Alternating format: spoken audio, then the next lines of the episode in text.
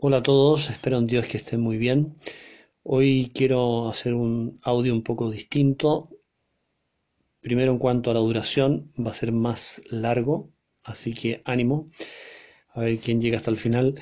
Y, lo segundo es que va a ser más una oración, eh, que espero que les ayude también a ustedes a tratar al Señor con confianza inspirándome en los textos de, la misa de hoy, domingo segundo de Cuaresma. Señor mío y Dios mío, creo firmemente que estás aquí, que me ves, que me oyes. Te adoro con profunda reverencia. Te pido perdón de mis pecados y gracia para hacer con fruto este rato de oración. Madre mía Inmaculada, San José, mi Padre y Señor, Ángel de mi guarda, interceded por mí. Bueno, la misa de hoy comienza con un texto precioso, muy breve, del, del Salmo 26, que dice, Oigo en mi corazón, buscad mi rostro.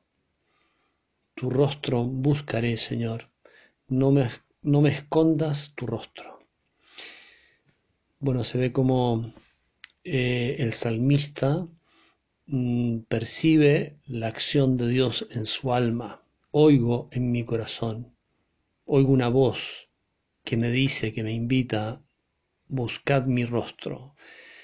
Lógicamente esa voz es la voz de Dios, es la voz del Espíritu Santo, que invita al salmista y en él a todos los creyentes y a cada uno de nosotros a buscar mi rostro, es decir, el rostro de Dios.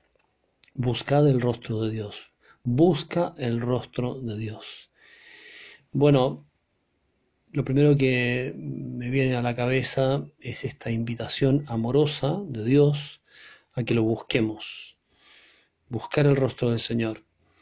Y cómo no pedirle, Señor, ayúdame a buscarte de verdad. Porque todos tenemos la experiencia, hay muchas maneras de buscar. Podemos, podemos buscar algo material, pero relativamente intrascendente, que no determina nuestra vida, porque se trata de un, no sé, un lápiz o un papel, en fin. Pero luego hay cosas que quizás son un poquito más importantes y buscamos la receta del doctor para poder a comprar los remedios, con lo cual, por ejemplo, podemos dormir. Y uno busca esa receta con bastante más afán que un lápiz Vic.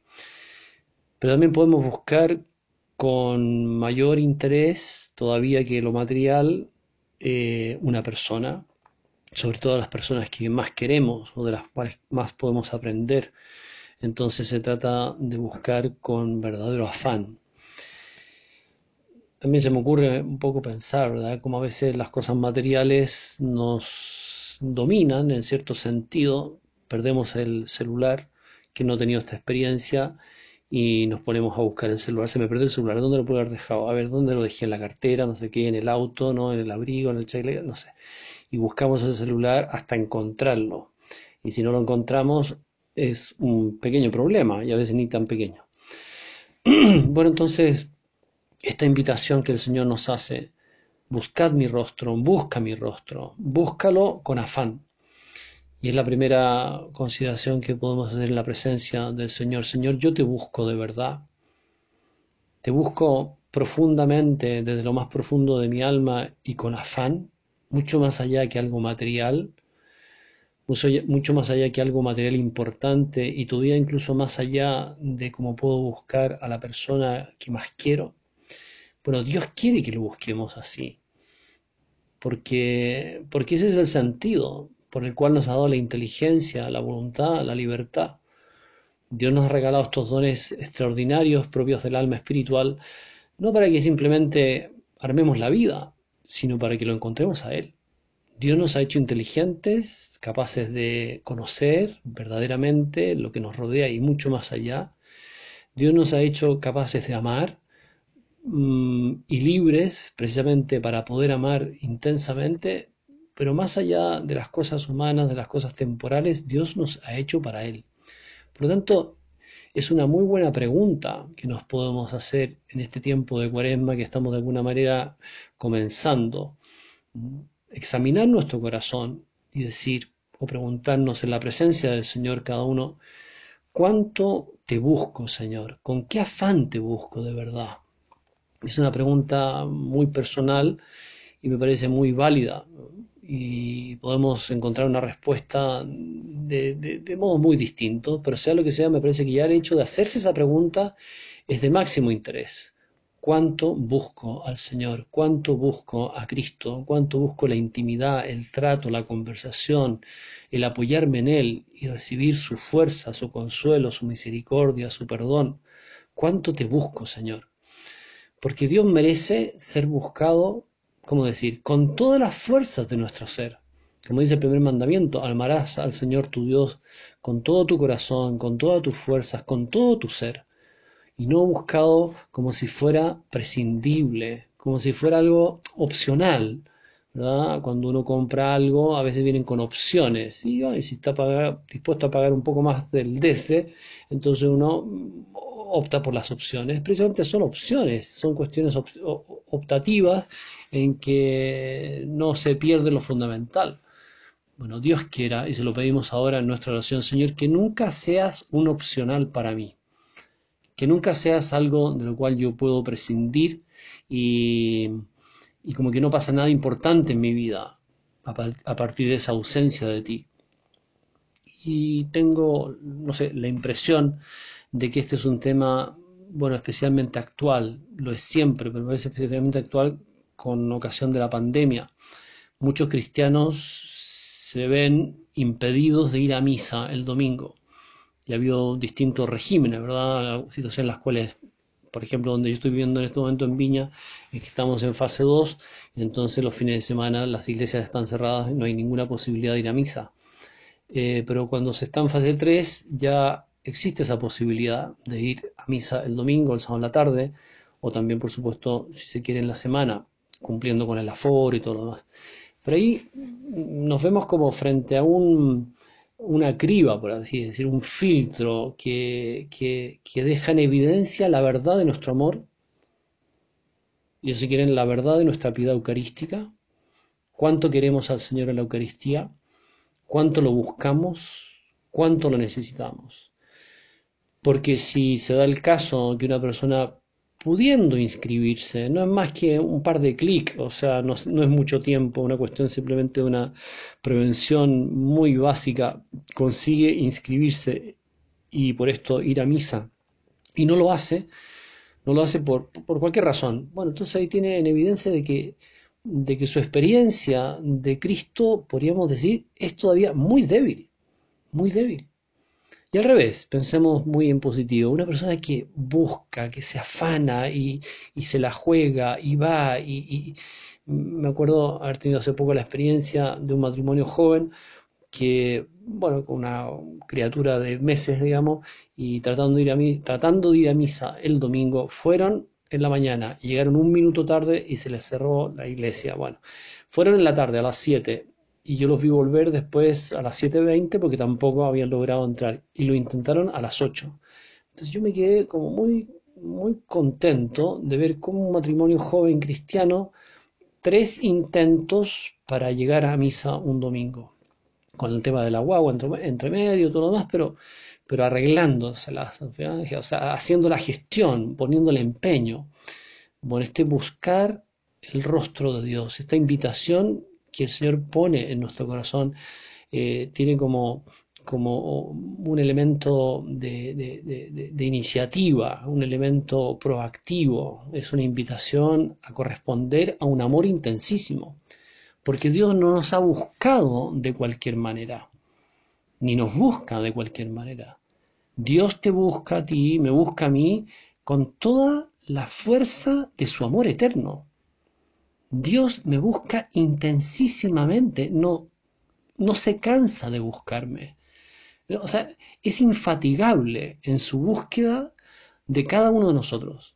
Mil maneras, quizás muchas veces sin que nosotros nos demos cuenta. Dios me busca, me busca, no se cansa de buscarme toda la vida, hasta el último momento consciente de mi vida. Dios me busca porque me ama. Y, y el amor busca la unión. El amor necesita descansar en la unión. Entonces podemos pensar que Dios es un Dios inquieto, es un Dios que, que como una madre que ha perdido su hijo, ¿verdad? Y, se nos puede venir a la escena, eh, eh, eh, a la cabeza la escena del niño perdido y hallado en el templo. ¿Con qué afán? ¿Con qué afán María y José buscaron a Jesús durante esos tres días?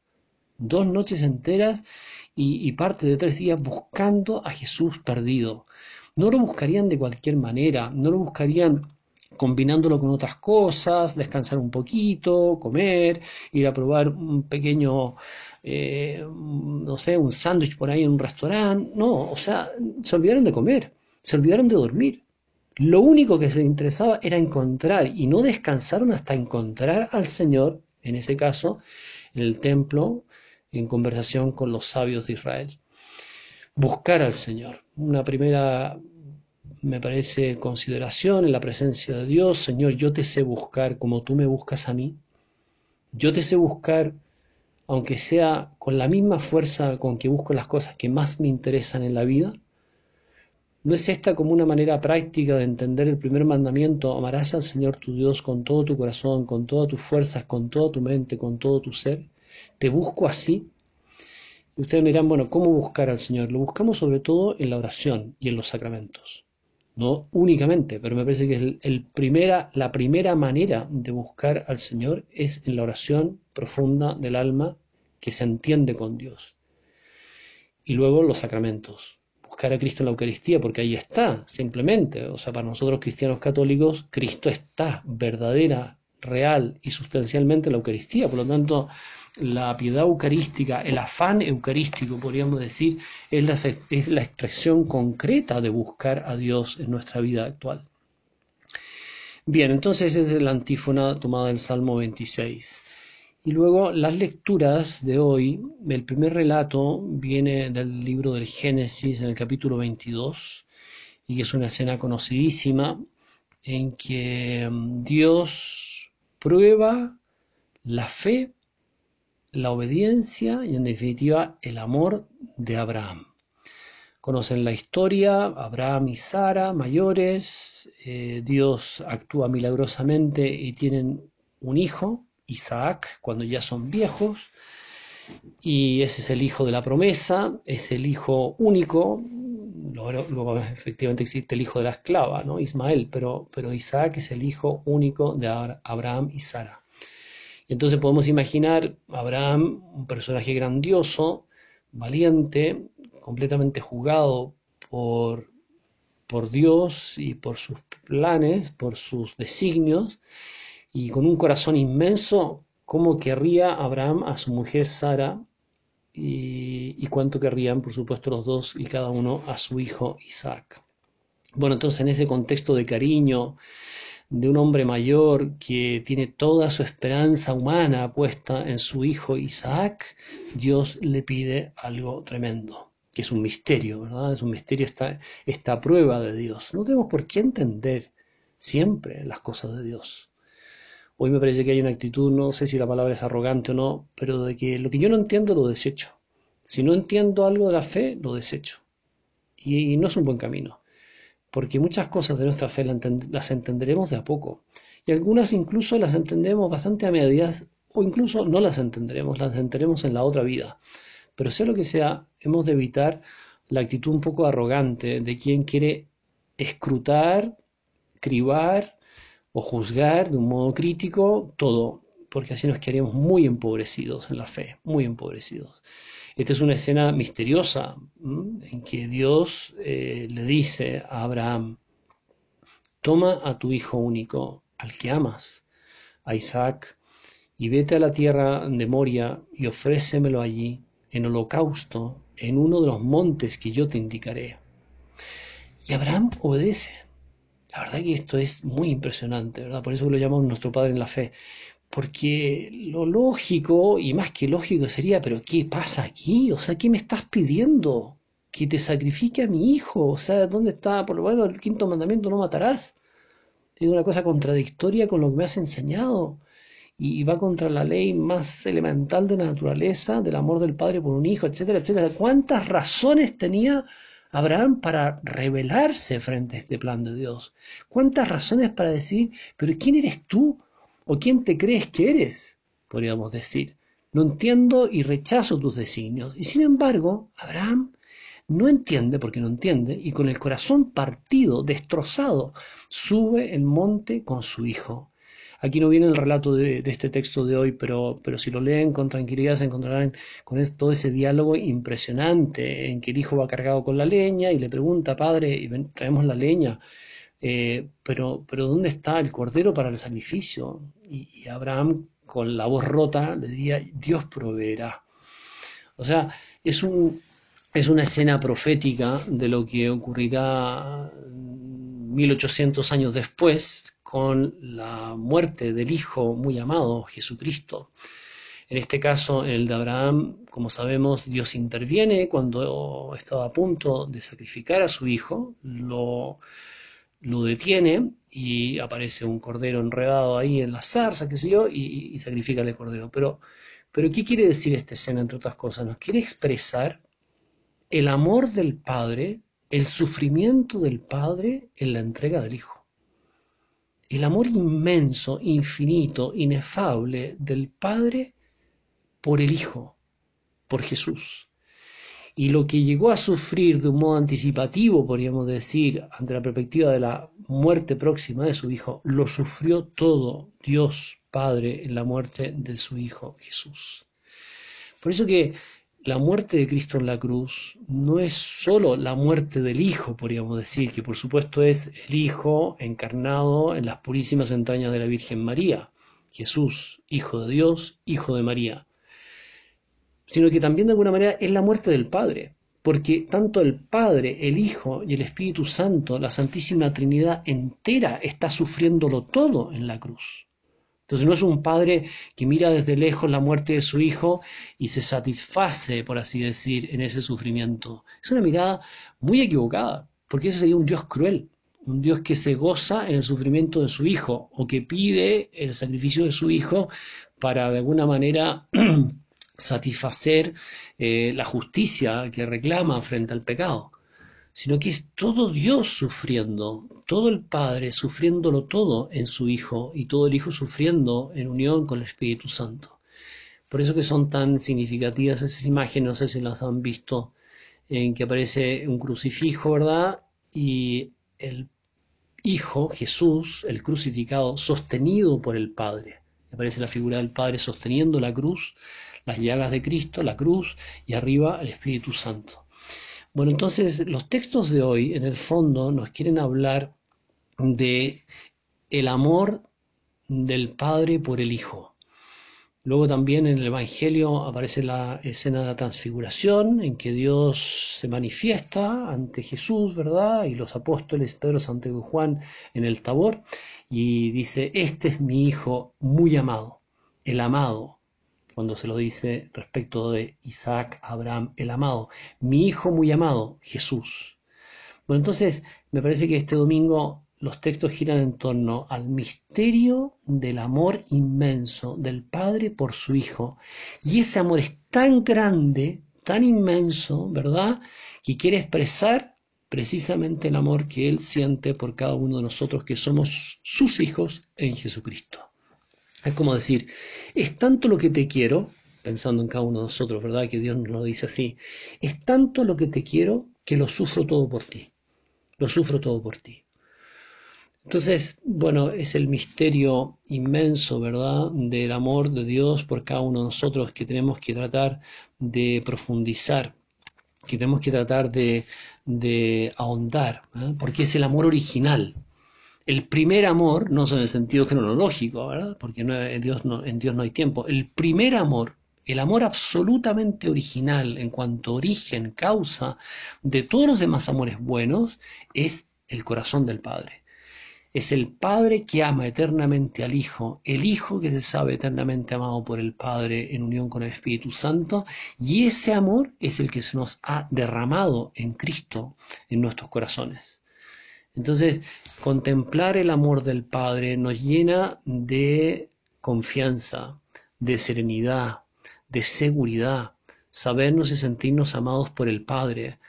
Eh, este Padre infinitamente bueno, que, lo sufrió todo, eh, repito esta idea, lo sufrió todo por ti. Me parece que es muy aplicable esas palabras que a mí tanto me gustan, ¿verdad? De San Pablo en la carta a los Gálatas. Me amó y se, entregó a la muerte por mí. Está pensando en Cristo, escribe 30 años después. Me amó y se entregó a la muerte por mí y es una expresión de San Pablo muy, muy contundente, muy potente, ¿verdad? Y que de alguna manera expresa, eh, digamos, lo más profundo de su comprensión del misterio de Cristo, que no es un misterio que se difumina, que se pierde en el anonimato, sino que tiene esa, eh, digamos, interacción personal. Me amó a mí y se entregó a la muerte por mí. Todo ese sufrimiento es porque me ama a mí, y eso lo podemos decir cada uno de nosotros. Bueno, pero también me parece, podríamos decir, me amó y lo entregó a la muerte por mí. El Padre me amó y entregó a su Hijo, lo entregó a la muerte por mí.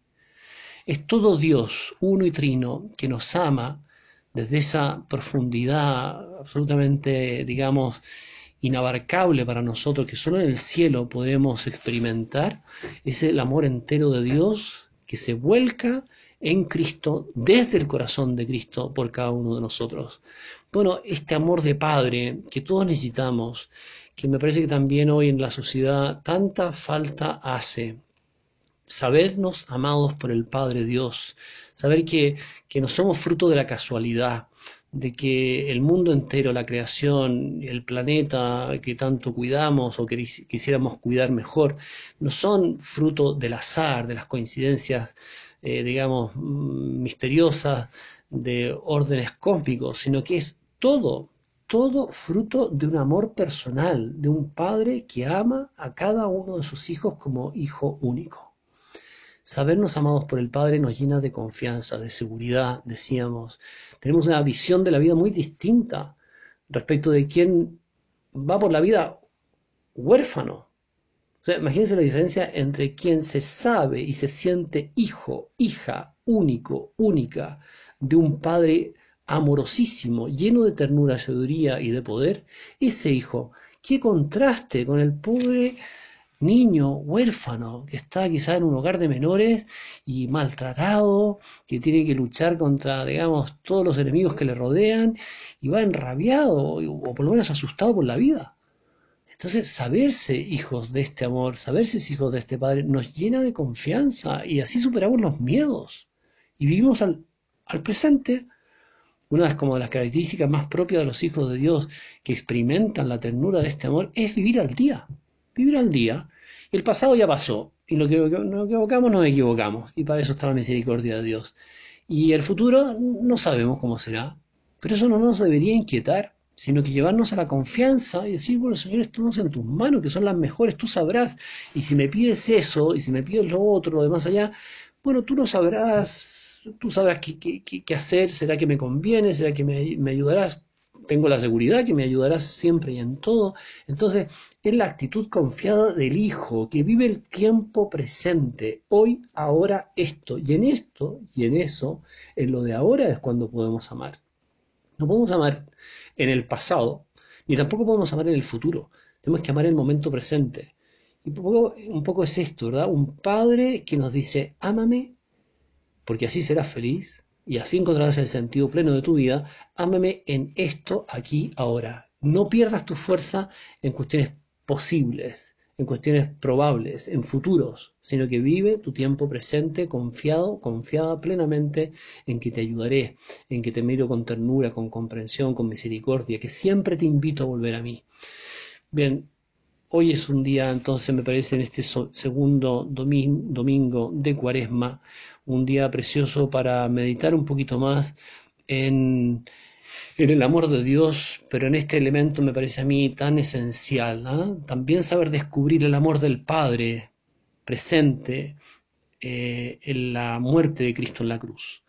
Es todo el amor original del Padre. Y esto es lo que explica la felicidad del Hijo. El Hijo es siempre feliz, ¿Por qué es siempre feliz? ¿Por qué siempre es el hijo obediente? Porque se sabe eternamente eh, rodeado desde lo más profundo de su ser, impregnado, podríamos decir, empapado del amor de su Padre. Hoy, en un tiempo en que hace tanta falta esta figura también del padre al interior de las familias, se habla de la ausencia del amor del padre, de la, de la, presencia de los padres en las familias. Me parece que también es un tema para, para considerarlo, pedirle ahora al Señor en nuestra oración, Señor, ayúdanos, ayuda a la familia del mundo, las familias, las familias en general de todo el mundo y particularmente ayuda a las familias cristianas para que los padres sepan estar eh, cumpliendo con ese papel insustituible. El padre da ternura, mm, los padres dan orientación, dan tranquilidad, dan serenidad, ese rayado de cancha que tanto necesitan los hijos, que proviene, por supuesto, de papá y mamá, pero sobre todo del padre, es un principio muy importante de seguridad psíquica y afectiva. Bueno, pidámosle al Señor que esta figura del Padre esté cada vez más presente en las familias, esa cercanía eh, es perfectamente compatible con el ejercicio de la autoridad. No hay contraposición entre un padre que sabe ejercer la autoridad cuando conviene y del modo que conviene y una ternura inmensa por sus hijos. Más bien al contrario, son dos cosas que se reclaman. Un auténtico papá sabe también pasarlo mal para corregir a sus hijos cuando conviene. Y a veces hay que pasarlo mal. Lo otro sería simplemente manifestación, me parece a mí, de egoísmo. Me evito pasarlo mal, evito un mal momento, un mal rato para mí y no hago pasar un mal rato a nadie y como si nada pasara. Pero así los hijos después no tienen ninguna claridad de cómo comportarse en la vida, cómo elegir lo verdaderamente bueno y saborear lo bueno. ¿ah? La sabiduría eh, cristiana eh, tiene mucho que ver con, más que con saber, con saborear. Saborear el bien o sea, gozarse haciendo el bien. No solamente hacer el bien porque hay que hacerlo de una manera como normativa, sino que saborear, gozarse haciendo lo bueno, lo verdadero, lo justo, lo auténtico, lo que vale la pena, lo virtuoso. O sea, el gozo en la virtud. Y eso tiene mucho que ver con lo que hemos aprendido de nuestros padres. Terminamos entonces este rato de oración dándole gracias al Señor por su amor inmenso. Nos estamos preparando durante esta cuaresma para acercarnos a los días santos de la pasión, muerte y resurrección gloriosa de Cristo. Y, quizá una buena manera de aproximarnos a esa hora santa es contemplar más detenidamente el amor del Padre. ¿Cuánto nos has amado, Padre mío? ¿Cuánto nos has amado, Padre nuestro? hasta dar tu hijo. No perdonaste a tu hijo muy amado porque quisiste recuperarnos a cada uno de nosotros, tus hijos perdidos, para que volviéramos a tu casa y para que verdaderamente entráramos en tu familia eterna, en la plenitud de gozo y de verdad que es la contemplación de tu rostro. Buscaré tu rostro, Señor, con todas las fuerzas de mi alma. Ayúdame porque soy débil. Te doy gracias, Dios mío, por los buenos propósitos, afectos e inspiraciones que me has comunicado en esta meditación. Te pido ayuda para ponerlos por obra. Madre mía Inmaculada, San José, mi Padre y Señor, Ángel de mi guarda, interceded por mí.